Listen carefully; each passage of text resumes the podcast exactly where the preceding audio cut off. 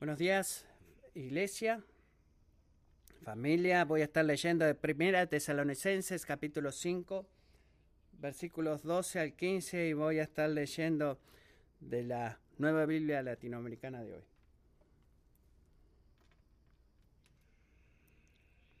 Pero les rogamos, hermanos, que reconozcan a los que con diligencia trabajan entre ustedes y los dirigen en el Señor y los instruyen y que los tengan en muy alta estima con amor por causa de su trabajo. Vivan en paz los unos con los otros. Les exhortamos, hermanos, a que amonesten a los indisciplinados, animen a los desalentados, sostengan a los débiles y sean pacientes con todos. Miren que ninguno devuelva a otro mal por mal, sino que procuren siempre lo bueno los unos para con los otros y para con todos que Dios nos permita entender esto, su santa palabra. He orado de esto temprano, pero creo que las relaciones humanas pueden ser muy difíciles. ¿Alguien está de acuerdo conmigo? Bueno, sí, bueno, veo algunas manos levantadas. Creo que son difíciles. También creo que son un increíble recurso de gozo y de motivación. Así que no son simplemente difíciles o no son menos que difíciles porque traen desafíos a nuestras vidas, pero quizás te encuentres a ti mismo pensando, y yo lo he pensado, Señor, si tú podrías hacer que toda esta persona desapareciera de mi vida, tú y yo tendríamos una hermosa relación. ¿Has pensado alguna vez eso? Me gusta ir a las montañas a, a pasear y a, caminar y he tenido viajes de estar solo y he notado en mi propia mente me convierto en el hombre, esposo y amigo más increíble cuando estoy eh, solo en las montañas. Creo que una de las razones que entramos en conflicto en nuestras relaciones es esta, esta tendencia de separar nuestra relación con Dios de, todas, de toda otra relación. Piensa esto conmigo. Si yo soy el hijo, no como el hijo del padre, sino... Ah, si yo soy el sol, perdona, el sistema solar, y mi relación con mi esposa está orbitando aquí, con mis hijos por aquí, y Dios puede ver eso ahí, quizás está en Neptuno, y todos están orbitando alrededor de mi rostro, porque yo soy el sol. Yo soy el centro del universo relacional. Y cuando ese es el caso, yo no voy a ver ninguna conexión entre quién es Dios, lo que Dios está haciendo y mis otras relaciones, ¿verdad? Porque Dios está por aquí, por Neptuno, y todas mis otras relaciones están aquí, y yo soy el centro de la relación. Y cuando estoy en el centro, mi, mi relación universal, no solamente veo mis conexiones entre Dios y las otras personas, estas personas, estas preguntas dicen cómo me relaciono con otras personas. Por ejemplo, pregunto cómo me tratan, cómo me siento estando cerca de ellos, o lo que, que siento que ellos merecen ahora. Pero cuando reconocemos a Dios como el centro funcional de nuestra relación universal y decimos que Él es el sol y el centro de, de todo, comenzamos a hacer conexiones entre lo que Dios es, lo que Él está haciendo y todas las relaciones, porque todas las relaciones orbitamos alrededor de Él. Y empezamos a hacer preguntas como esta. ¿Qué es lo que Jesús está haciendo en el mundo? ¿Qué, qué está haciendo Jesús en esa otra persona? ¿Qué está haciendo Jesús en mí? Y podría discutir con ustedes que estas, estos cortos versículos en 1 Tesalonicenses 5, 12 al 15 tratan de mantenerlo a Dios como el centro de nuestro universo de relaciones. No están no son fragmentos que giran de lo que es la carta de Pablo, no, es así como se ve cuando Dios es el centro de nuestro universo relacional y conectamos la forma en la que Él se conecta con nosotros con la forma en la que nosotros nos relacionamos, nos relacionamos perdón, con otras personas. Y ese es el tema de estos versículos. Y creo que es el caso porque la segunda parte del capítulo 4 y la primera del capítulo 5 está enfocada en lo que Dios está haciendo en el mundo. y en particular lo que Dios va a hacer el día en que Jesús retorne para arreglar lo que está mal y hacerlo bien. Y el apóstol Pablo mira en este capítulo 5, nos enseña, y él concluye toda esta sección con una fuerte palabra de motivación en el versículo 9 a los cristianos, a aquellos que se han alejado de vivir por ellos mismos, se han vuelto a confiar y a obedecer en Jesús. ¿Qué es lo que dice? Porque no nos ha destinado Dios para ira, sino para obtener salvación por medio de nuestro Señor Jesucristo, que murió por nosotros para que ya sea que estemos despiertos o dormidos, vivamos junto con Él. ¿Qué te dice eso acerca de Dios, cristiano? Debe decirte que Él es un Dios soberano, ¿verdad? Él ha ordenado tu destino. Él también ha hecho qué? Él es un Dios amante. Él ha muerto por ti. Él murió por ti para que cuando Jesús retorne, tú no seas condenado por tus pecados.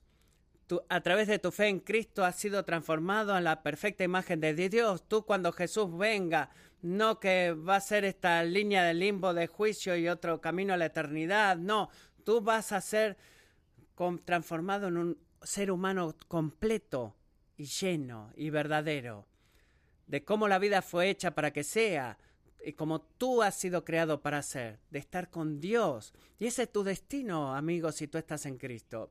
Lo que significa que la cosa más importante acerca de ti ahora mismo no es lo que tú has hecho por ti mismo y tu pequeña vida en ahora, sino lo que Jesús ha hecho por ti, lo que Jesús está haciendo y lo que Jesús hará por ti.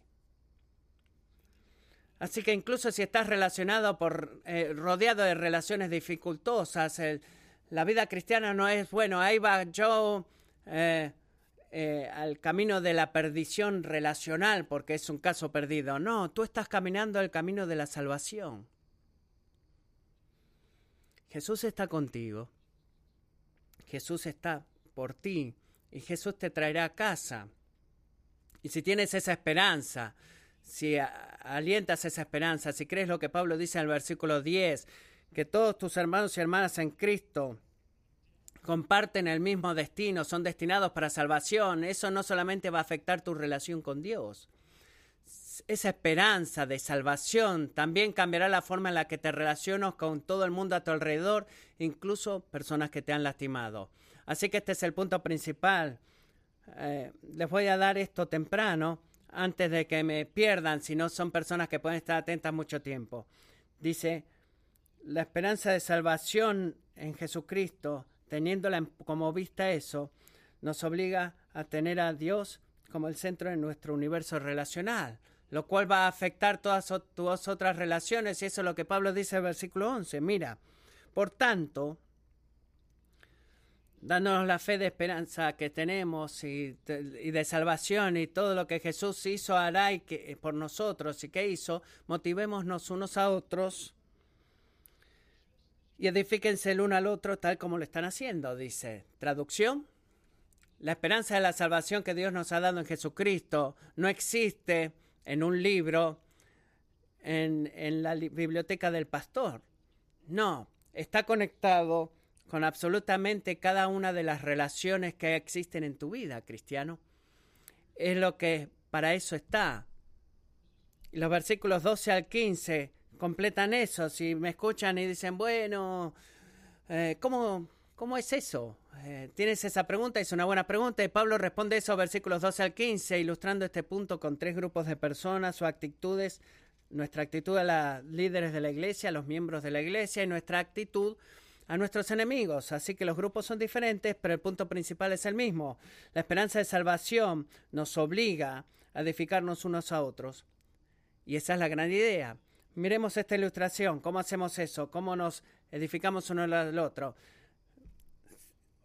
Lo primero que debemos entender es que honramos a nuestros líderes, honrar a nuestros líderes, versículos 12 y 13. Y déjenme decirles esto. Hay pastores que tienen miedo de predicar textos como estos porque aparentemente es que quieren hablar bien de ellos y pedirles a ellos. Y, porque, y yo no tengo miedo de predicar de esto porque no se trata de lo que yo pienso, sino de lo que Dios dice. Y toda, cada semana tenemos que escuchar lo que Dios dice. Y vivimos en una cultura que tiene un gran problema con la sumisión. Un gran problema. Si lees la historia de la iglesia, eso no es tan nuevo, ¿verdad? Pero es muy visible ahora. Así que de un lado tenemos, eh, somos sospechosos, por ejemplo. En el mejor de los casos, somos insubordinados. Y tristemente, ambas actitudes a menudo llegan a la iglesia y son llevadas a la iglesia y nuestra relación con nuestros líderes espirituales que Dios ha puesto en nuestra vida y cuando lo hacemos, sufrimos, la iglesia sufre y nuestro testimonio al mundo sufre. Y Dios tiene algo mejor para nosotros, amigos. Porque Él conoce y estoy convencido que una de las cosas más importantes que afectan el fruto de la iglesia, incluyendo Kingsway, es que es la, la tensión en la relación entre los miembros de la iglesia y aquellos miembros a los cuales ha puesto como líderes dentro de la iglesia. ¿Tú quieres tener un sentido de cómo se ve el futuro siendo bueno para una congregación en particular? Si se ve bueno para esa congregación, bueno, toma la temperatura de la relación entre los miembros de la iglesia y los líderes de esa iglesia. Es masivamente significativo y es tan importante. Y cuando se trata de la forma en la que nos relacionamos con nuestros líderes espirituales, Pablo nos da dos mandamientos muy simples. Debemos respetarlos. Versículo 13. Debemos estimarlos. Así que, pregunta obvia. ¿Quiénes son los líderes espirituales que debemos respetar y estimar? Bueno, Pablo los identifica en el versículo 12 con tres frases. Ellos son primero aquellos que, ¿qué? Que con diligencia trabajan entre ustedes. Quiero que noten el énfasis local dentro de ahí. No son líderes espirituales eh, que viven lejos, no son cristianos eh, con dones muy grandes que son como estrellas de rock, que, tienen el, poder sobrenatural a través de la televisión o de un video. No, ellos están entre ustedes. Ellos están entre nosotros, están en medio de nosotros, están cerca tuyo y te conocen. Y tú los conoces a ellos. El Señor no nos manda a respetar y estimar líderes espirituales en general. ¿Por qué no? Porque cualquier persona podría pararse y decir soy un profeta, ¿verdad?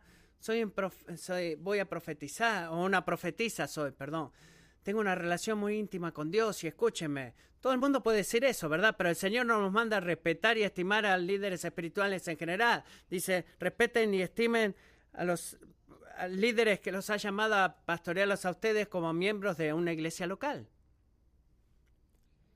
¿Y cómo sabemos que de eso habla Pablo? ¿Cómo sabemos que entre los que trabajan entre nosotros son principalmente a los líderes y ancianos de la iglesia? ¿Por qué? Porque Pablo dice que aquellos que trabajan entre ustedes son que están sobre ustedes o los dirigen en el Señor. Y debemos saber algo. Esa palabra que Dios, que Pablo usa acá, que los dirigen, no es una descripción de poder de, regir, no.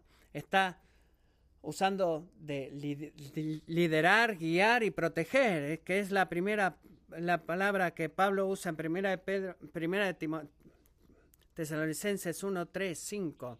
Y es la misma palabra que Pablo también usa primera de Tesalonicenses 5, 17 para describir aquellos líderes que rigen y guían con rectitud, especialmente aquellos que trabajan en predicar y en, instruir y enseñar y amonestar. Así que la, el liderazgo espiritual puede ser horriblemente mal utilizado mal utilizado, pero es fundamentalmente algo bueno, porque es una expresión de la autoridad de Dios mismo. Por favor, escucha eso. Primera Pedro 5.1 dice, Por tanto a los ancianos entre ustedes exhorto yo, anciano como ellos y testigo de los padecimientos de Cristo y también participante de la gloria que ha de ser revelada, pastoreen el rebaño de Dios entre ustedes, velando por él, no por obligación, sino voluntariamente como quiere Dios, no por la avaricia del dinero, sino con sincero deseo, tampoco como teniendo señorío sobre los que se les han sido confiados, sino demostrando ser ejemplos del rebaño. Y cuando aparezca el príncipe de los pastores, ustedes recibirán la corona inmarcesible de gloria. ¿Qué significa esto? el pastor principal, eh, Jesucristo, protege a la iglesia ordenando pastores bajo sumisión a Dios para que guíen, alimenten y protejan a la iglesia con la autoridad que el Rey Jesús, el pastor principal, les ha dado a ellos. Su cuidado por nosotros, en otra palabra, en el camino de salvación que estamos caminando, no es impersonal. Tiene un rostro. Es expresado a través de tus pastores. Y ese es el porqué, entre muchas razones, el participar o venir a la iglesia los domingos solamente es muy peligroso. Y déjenme explicarles esto. El pacto de membresía importa porque es solamente cuando nos unimos en un compromiso formal, en una iglesia local, que ponemos nuestra esperanza bajo el cuidado y protección y autoridad de un grupo particular de ancianos. Si tú solamente participas los domingos, nadie está sobre ti eh, eh, o entre ti y el Señor. Tú estás en las tuyas y estás solo. Y ese es un lugar muy, muy peligroso para estar. Básicamente le estás diciendo a Dios, no necesito las pruebas de gracia que tú dices. Bueno, cuando tú fuiste a, a Jerusalén, tú has visto, tu corazón se quebrantó porque has visto ovejas sin pastor. Tú no me estabas viendo a mí porque yo necesito un pastor. Tú lo necesitas, amigo. Tú necesitas un pastor, necesitas un líder que, que te equipe y te ayude a movilizarte con todos tus hermanos y hermanas en la iglesia para afirmar tu, tu profesión de fe. Así que, ¿cómo te relacionas tú con tus pastores? Cuando vienes a la iglesia, tus pastores y ancianos, asumiendo de que hay cualidades bíblicas, debes hacer qué? Respetarlos y estimarlos. Y eso significa que como mínimo Vas a escuchar y a inclinar tu oído para seguir su liderazgo espiritual, honrarlos en tu corazón y en tu mente. No porque te guste todo lo que ellos hagan o estés de acuerdo con todo lo que digan, sino porque tú sabes que el Señor los ha puesto en tu vida para su gloria y tu bienestar. Pablo no está detrás de, un, una fría sumisión a que de que digas, bueno, sí, lo que diga Señor, así lo haré. No, ¿Cuál es el mandamiento? ¿Cuál es la instrucción? Amar y apoyar y profunda apreciación, o aprecio, perdón, por la obra que están haciendo para cuidar de tu, de tu alma, principalmente a través de la predicación de la palabra de Dios y la oración. Ahora, por favor escuchen esto, porque creo que muchas veces las iglesias se confunden con esto. Estimar tu pastor muy, muy altamente no significa ponerlos en un pedestal espiritual. Estimar a tus pastores altamente no significa ponerlos a ellos en un pedestal espiritual. No hagan eso. ¿Qué sucede cuando tú haces eso? Bueno, o cuando los eh, cristianos profesantes lo hacen, y he notado que cuando un espíritu de gozo inevitablemente eh, tropieza o se cae, prueba de que simplemente esas personas eran seres humanos normales cuando tenemos esa adoración. Y estas personas, cuando ven que sus pastores tienen defectos, dejan de ir a la iglesia o, peor aún, abandonan la fe completamente. ¿Sabes qué significa eso? Significa actuar como lo que Pablo dice en capítulo 5, versículo 9, que Dios Dios no, Dios no nos ha destinado para la ira, sino para obtener salvación por medio de nuestros pastores. ¿Se han dado cuenta de eso? Pablo no dice eso. Pablo no nos ha destinado para ira, sino para obtener salvación por medio de nuestro Señor Jesucristo. Así que no estimes a tu pastor porque tú crees que Él es perfecto, porque no lo es.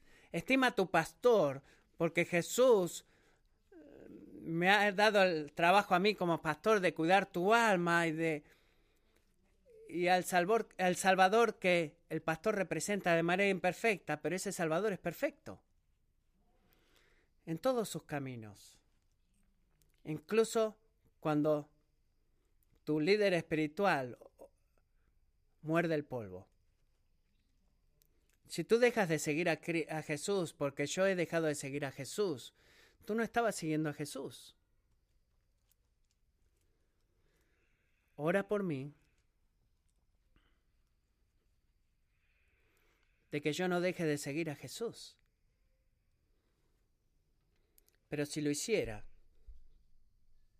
y comienzo un website, y tengo un nuevo interés en los medios sociales, de que soy horrible para eso ahora, no te detengas de seguir a Jesús.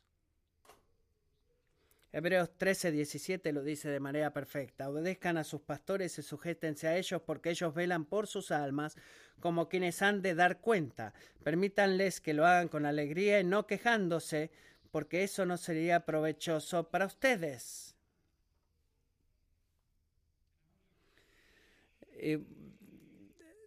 Dejaría, extrañaría a mis hermanos y hermanas. Eh, me quiero detener acá eh, como pastor para darle las gracias por cómo me respetan como pastor y que tantas maneras tú hacen, ustedes hacen de este trabajo un gozo para mí.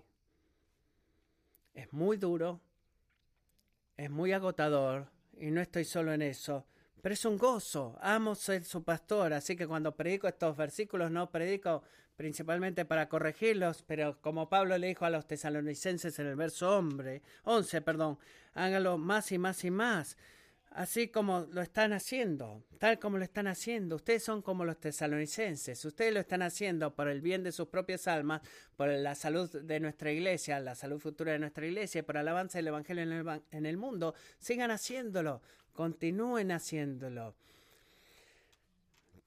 Yo soy uno de esos pastores que disfruta ser su pastor. Ustedes no quieren un pastor que se, se amarga por ustedes, de que ven su nombre aparecer en su celular y dice, ay, bueno, de repente me dio hambre, necesito comer, no puedo atender. No, y si quieren, una de las mejores formas de poder hacer eso, de someterse y respetar. Versículo 13 dice, vivan en paz los unos con los otros. Eh, yo amo a Pablo. Es como que está escribiendo y, que escribiendo de lejos dice, bueno, vivan en paz. Vivan en paz. ¿Por qué?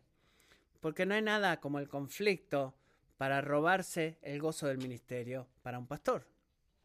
También debería decir, habiendo siendo pastor en la última década, si tú no eh, debes aprender que debemos aprender a, y los pastores debemos enseñar que Dios es fiel y es la única razón por la que estoy aquí, verdaderamente porque Él es fiel. Pero que haya paz entre nosotros, sea un pacificador, no venga al pastor que Dios puso sobre ti y le pidas que haga tu vida más fácil. Yo no puedo arreglar a tu esposa, a tu cónyuge o a tus hijos. Jesús puede. Y Él puede arreglarte a ti y a mí también. Así que vivamos en paz. Seamos pacificadores, especialmente en tu relación con tus hermanos y hermanas. Nos edificamos unos a otros y honramos a nuestros líderes. Segundo, cuidar a nuestros compañeros creyentes, siendo pacificador. Versículo 14, les exhortamos, hermanos, a que amonesten a los indisciplinados, animen a los desalentados, sostengan a los débiles y sean pacientes con todos. Eh, ahora voy a hacer un segundo sermón de esto. Oh, Dios mío. He estado esperando por esto, por, eh, este pasaje en toda la serie. ¿Por qué? Porque hay una diversidad tremenda y los conflictos espirituales que, que, pueden surgir y los desafíos que el pueblo de Dios enfrenta en el camino de salvación, las luchas no son idénticas a las que tenemos nosotros. En el contexto tesalónico, perdón, un ídolo solían ser miembros de la iglesia que estaban interesados en trabajar y no estaban tan interesados en trabajar, sino en criticar a la gente a su alrededor. Nunca funciona, ¿verdad? Pero el principio aquí es, es que nos convertimos en un ídolo cada vez que somos, eh, que no estamos dispuestos a hacer lo que el Rey Jesús nos pide que hagamos. Y ese es el ídolo. Algunos de nosotros tenemos corazones, este, incrédulos. ¿Sabes lo que Dios requiere de ti como estudiante, amigo, empleado, em, esposo? Y como un ídolo, tú lo has hecho por mucho tiempo, lo has hecho, tú no eres un ídolo, has sido fiel, ¿y qué sucede ahora? Bueno, estás cansado. estás sumamente cansado, has estado haciendo lo correcto, pero estás tan agotado de hacerlo que tu, que tu fe se desvanece y, te vuelves débil. Tu, fe se vuelve débil. Te puedes enfermar, puede ser una inhabilidad crónica, puede ser una debilidad espiritual. Y los pecados empiezan a golpear a tu puerta. No debemos pensar mucho para identificar por lo menos un área en nuestra vida en la, que en la cual nos gustaría ser más como Jesús y nos sentimos atascados, desmotivados y no podemos salir al problema que hay a nuestro alrededor, nos sentimos débiles, pero no, no solo lidiamos, y este es el punto de Pablo, con el mismo desafío, no todos lidiamos con el mismo desafío en el camino de salvación. Así que el ídolo no está haciendo lo que está bien,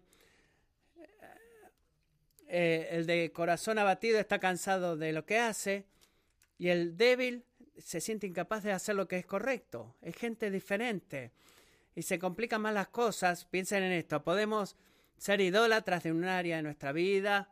Tú puedes, yo puedo. Podemos ser desanimados en otra segunda área y en tercera eh, y, podemos ser todo lo mismo, todos nosotros lo mismo. Podemos ser idólatras, débiles, y, desanimados en la misma área de nuestra vida y depende del ángulo en que tú lo mires a la situación. Podemos tener todos esos problemas, por lo cual digo, alabado sea Dios, hermanos y hermanas, alabado sea Dios de que la diversidad de su gracia excede la diversidad de nuestros problemas. Alabado sea Dios por eso. En general no amo ir de compras eh, y comprar ropa, pero no me gusta ir a comprar sombreros, por ejemplo. Sombreros. Y la razón es porque tengo una cabeza muy grande. Literalmente.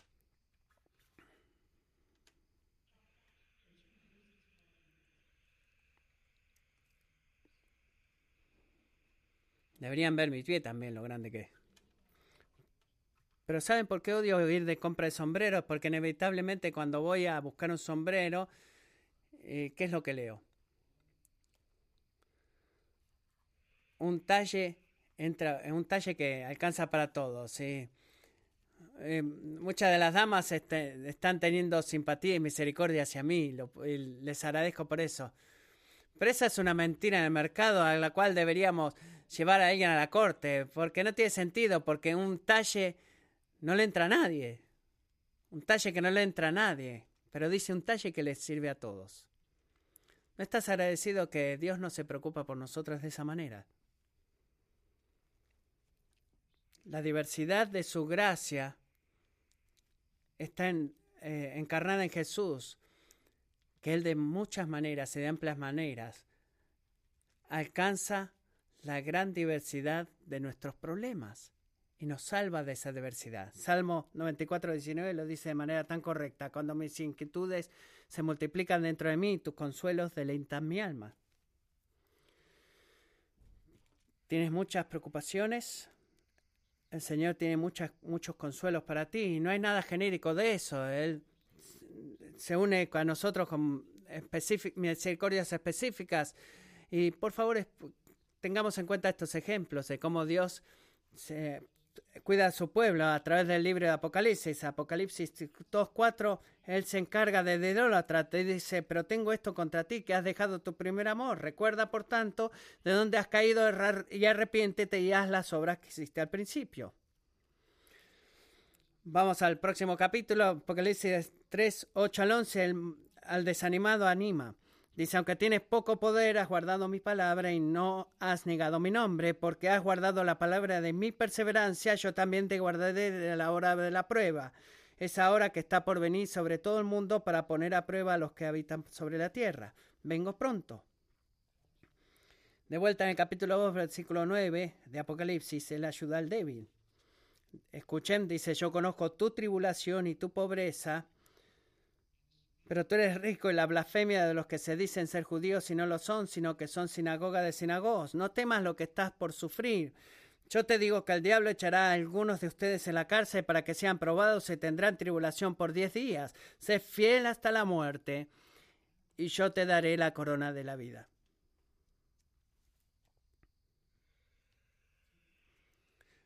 Diferentes misericordias para problemas diferentes.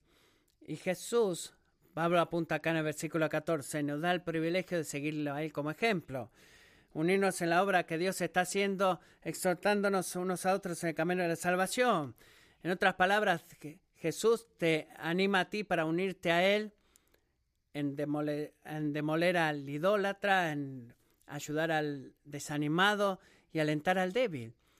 Y hay dos palabras de peligro aquí. Está existe el peligro de la asunción. Así que tendemos arrogantemente a asumir de que nosotros sabemos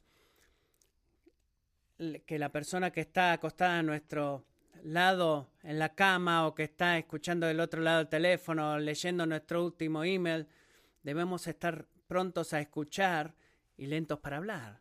Debemos hacer el, el trabajo duro de hacer buenas preguntas no asumiendo de que conocemos a la persona con la que estamos hablando y traer a nuestro amigo o cónyuge delante del Señor en oración para para poder que ellos puedan ver la cosa principal que Jesús está haciendo en sus vidas antes de nosotros abrir nuestra boca y darle nuestra percepción personal o estar diciéndole cosas. Por ejemplo, la idolatría en un área quizás sea la cosa que te perturba a ti, eh, que mayor te perturbe de esa persona, la idolatría en esa persona. Así que cuando tú lo ves, te acercas para con una palabra de, de aliento para que deje de ser idólatra. ¿Verdad? Ellos quizás puedan muy bien ser idólatras, pero ¿sabes qué? Ellos también pueden ser de corazones débiles. Y puede ser la debilidad de sus corazones o de su fe que el Rey Jesús es en lo que quiere trabajar primero. La, lo que a él más le importa ahora y lo que a ti te importa más ahora puede ser diferente. Así que no creas, no asumas a conocer a la persona con la que quieres hablar y que tú vas a cambiar este, la agenda de su vida sobre la agenda de lo que es Dios para cambiar su vida. Segunda asunción peligrosa el egoísmo. Es un gran peligro acá. ¿Has alguna vez escuchado a alguien decir, yo soy una de esas personas que lo dice como es?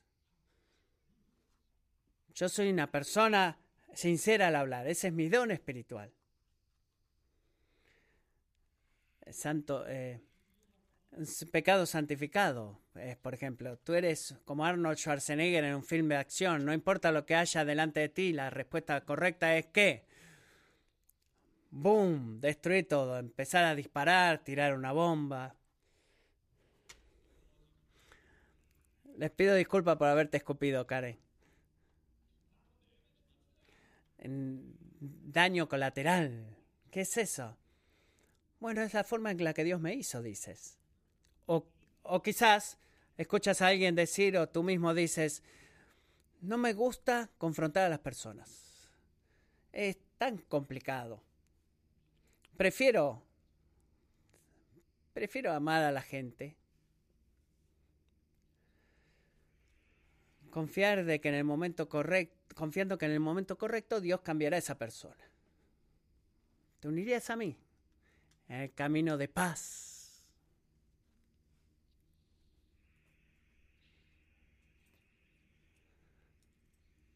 ¿Qué está presente en ambos escenarios, amigo? El egoísmo egoísmo.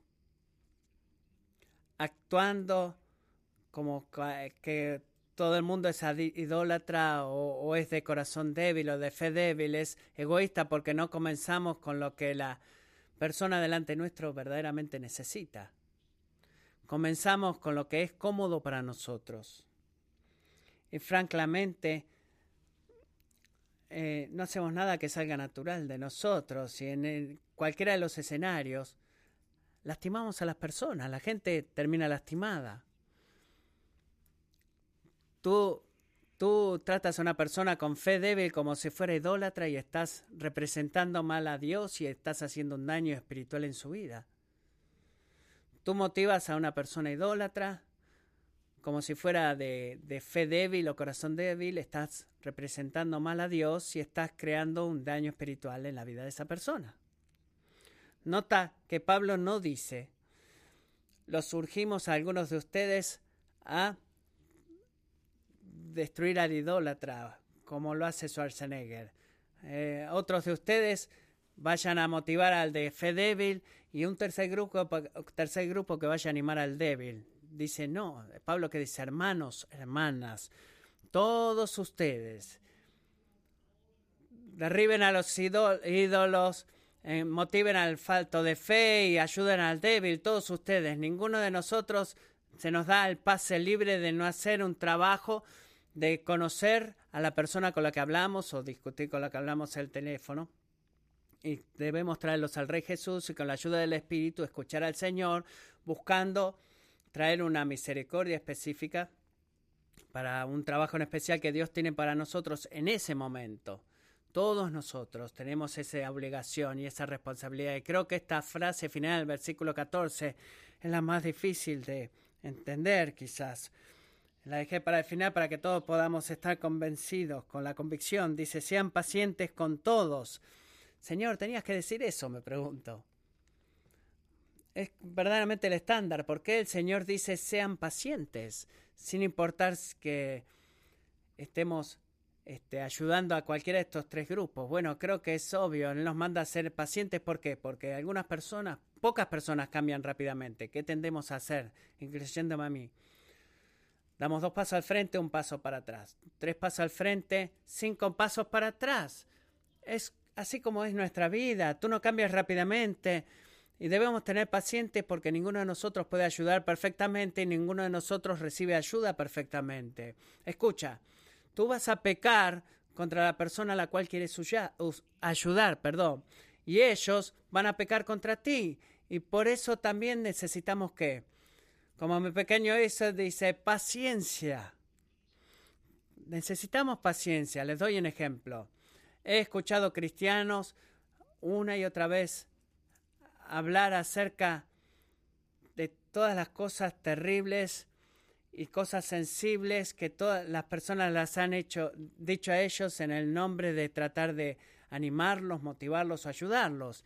Y al final de su, de su queja online o en persona, los he encontrado esto, que no dicen esto, pero piensan esto. Señor, espero nunca tener que cuidarlos a ellos, porque me siento como que hay muchas formas de fallar que de tener éxito en la ayuda a esas personas.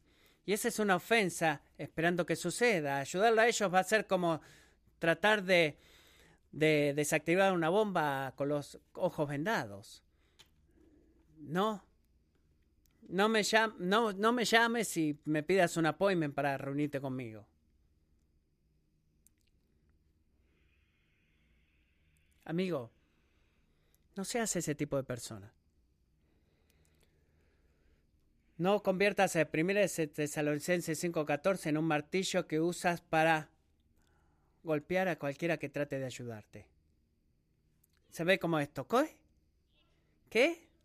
Estás actuando como si yo fuera idólatra. Tú no sabes que yo tengo un corazón débil. No puedo recibir un poco de motivación acá. Deberías empezar dándome un abrazo. ¿Por qué me, me reprendes? ¿No te das cuenta que soy débil? ¿Que estoy débil? Amigo, al grado de tu experiencia, y si tú has sido genuinamente lastimado por otro cristiano que ha tratado de servirte, por favor, no me escuches eh, haciendo una burla de tu dolor o sentimientos, no. Pero del otro lado, no, no tomes a primera Tesalonicenses 5:14 como que todo el mundo a tu alrededor debería conocerte a ti mismo perfectamente mejor de lo que tú te conoces y, y asumir de que eh, están conociéndote y que te van a dar el consejo correcto. No, no seas esa persona. No termines diciendo, no, no tengas tan temor de estar en lo incorrecto da, o quizás identificar mal a alguien y cometer un error. Eh,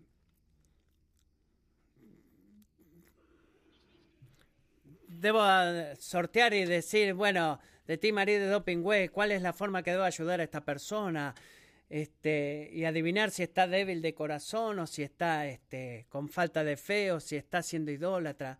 No, Dios no usa a los cristianos eh, solamente con los que tienen eh, una graduación en consejería. No, Él nos usa a todos nosotros. Si tú estás en el camino de salvación, mira el camino 11, esa es tu misión. Animarse los unos a los otros y edificarse unos al otro. Él, tú, él has destinado a los hermanos y hermanas a tu alrededor para salvación y te, te llama a unirte, te invita a unirte para lo que Él está haciendo en sus vidas. Considéralo eso un privilegio de ser usado por el Rey Jesús y a través de su obra de que Él completará en el día que retornará. Edifíquense unos a otros quiere decir preocuparse por los creyentes. Vamos a terminar de esta forma. Versículo 15.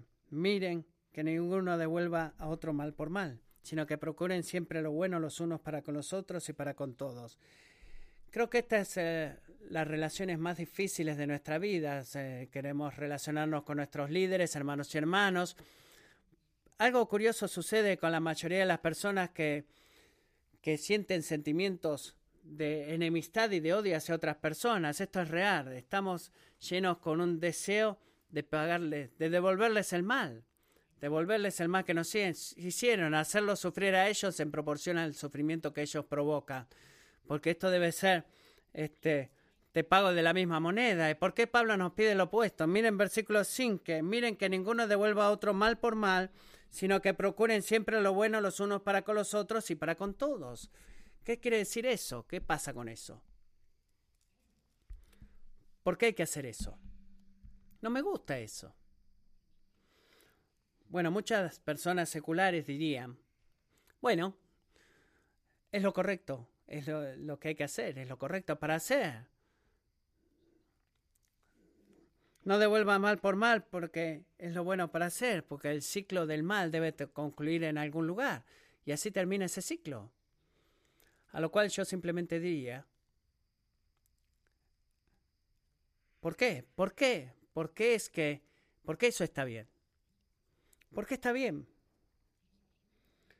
Porque si tú abrazas un punto de vista secular, si tú eres un ser humano y no sos nada más que un producto de la evolución de un ciclo evolutivo, tú pones eh, ¿Cuándo te pones tus bases y fundamentos morales en los cuales vas a insistir en que no debemos devolver el mar por mal?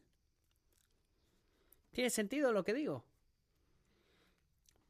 Bueno, el cristianismo tiene una mejor respuesta y tiene una respuesta para eso. Romanos 12, 19. Amados, nunca tomen venganza ustedes mismos, sino den lugar a la ira de Dios, porque Cristo está, mía es la venganza, yo pagaré, dice el Señor. Así que nunca debemos pagar mal para mal, porque, fundamento moral, Dios dice, la venganza contra el que nos hace el mal es su trabajo, no el nuestro. Es su trabajo, no tu trabajo, la venganza. Y Él promete que ningún acto de maldad va a pasar sin ser castigado. Piensa en esto, ¿cómo puedo decir esto? Bueno, porque incluso el, el hacedor del mal que muera por su pecado, o Jesús murió por el pecado de ese malvado.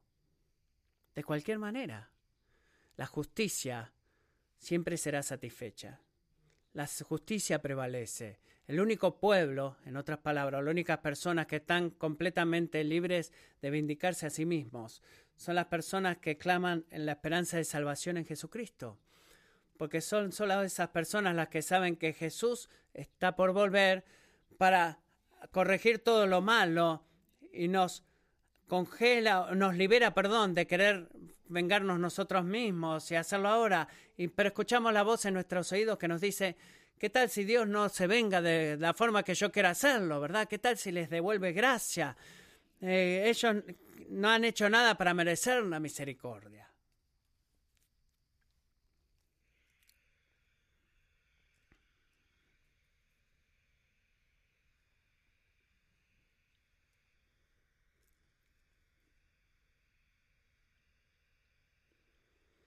Por eso, amigos, que eso se llama misericordia.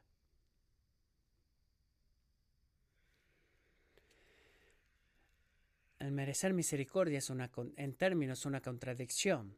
Tú no mereces misericordia. Y creo que Gordon Fee da en la llaga con lo que dice. La verdadera dificultad que la mayoría de la gente de Dios tiene con esta advertencia es que Dios puede no darles a esas personas lo que se merecen.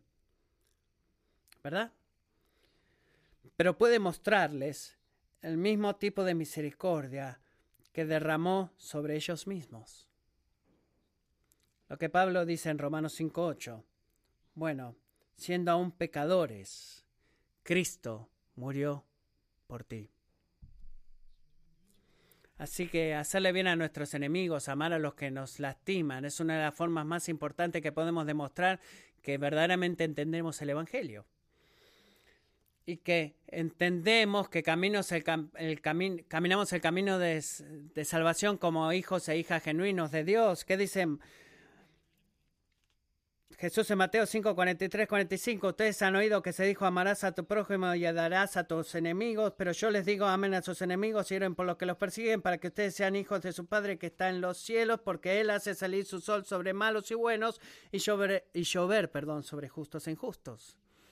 Así que voy a concluir este punto con dos pequeñas aplicaciones, dos breves aplicaciones. La primera es expectativas y la segunda acciones. Noten en el versículo 15, por favor miren ahí, si tienen la Biblia abierta, como el mandamiento de hacer bien unos a otros,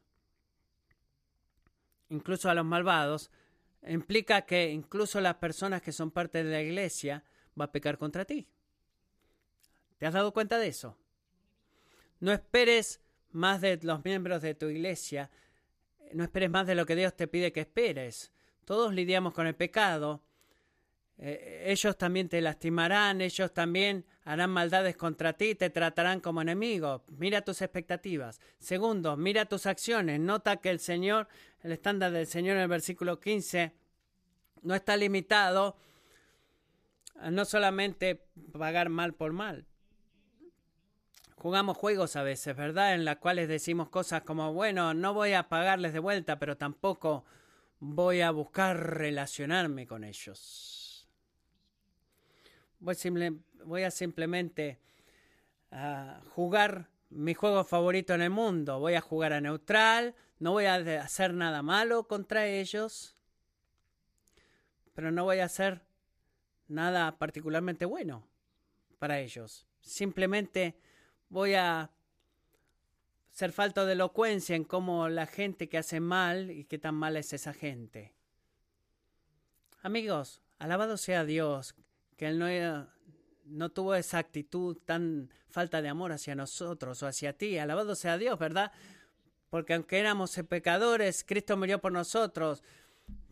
Que Jesús no te dio el tratamiento silencioso, sino que te, se acercó a ti en amor sacrificial y afectuoso y Él te dio, eh, no se dio nada más que a sí mismo para ti, así que esta esperanza de salvación, el Evangelio, el amor que Dios ha derramado sobre nosotros a través de Jesucristo, es el único poder lo suficientemente poderoso para no solamente amar a nuestros enemigos, sino poder hacerles bien a los que nos han lastimado. ¿Por qué? Porque es exactamente lo que Dios ha hecho con nosotros y lo que Él, Él ha derramado su Espíritu Santo para nosotros, para que nos unamos a Él en hacer. La iglesia no debería ser una reunión a la que tú participas o un servicio de adoración el cual tú apareces, sino que es un, encuentro de comunidad cultural, porque pertenecemos al día, al día al cual Cristo retornará y vamos a disfrutar la salvación completa. Y esa esperanza de salvación debería ser una un cambio radical en la forma en la que tratamos con nuestros líderes, con la gente que nos latimos a nosotros y con la gente que peca contra nosotros. Y para la gloria de Dios, como una fuerza gravitacional de hacer brillar su luz, en todo nuestro planeta o sistema de universo relacional. Él debería poder ayudarnos y Dios está en el medio como el sol, a amar a la persona más difícil que tenemos en nuestra vida. No actúes como tú eres el centro de tu universo relacional. Dios lo es. Reconoce que Él lo es, Él lo ha sido, lo será. Así que cuando venga esta semana o a las 2 de la tarde hoy, ¿cómo te vas a relacionar con la gente a tu alrededor? No comiences en cómo yo me siento que debo hacer o lo que yo siento que debo decir o lo que pienso que esa persona merece. Comienza con la pregunta, ¿qué es lo que Dios está haciendo? Jesús está haciendo en la vida de esa persona, lo que está haciendo ahora, lo que está haciendo en mí y lo que hará en esa persona. Oremos. Padre Celestial, estamos agradecidos por el don de tu palabra. Tú has derramado sobre nosotros unos golpes tan soberanos y santos y oramos que tú nos ayudes a ser un pueblo que te honre a ti en todas nuestras relaciones y que vivamos contigo, Dios, como el centro de nuestro universo relacional. Oro que tu presencia sea el centro, la esperanza de salvación que tenemos en ti como el centro, sea visible en esta semana en nuestras vidas y en nuestro testimonio y en todas nuestras relaciones, pero especialmente en nuestra actitud hacia los líderes de la Iglesia, los hermanos y hermanas en la Iglesia, y la gente que nos ha lastimado. Oramos en el nombre de Jesús. Amén. Amén.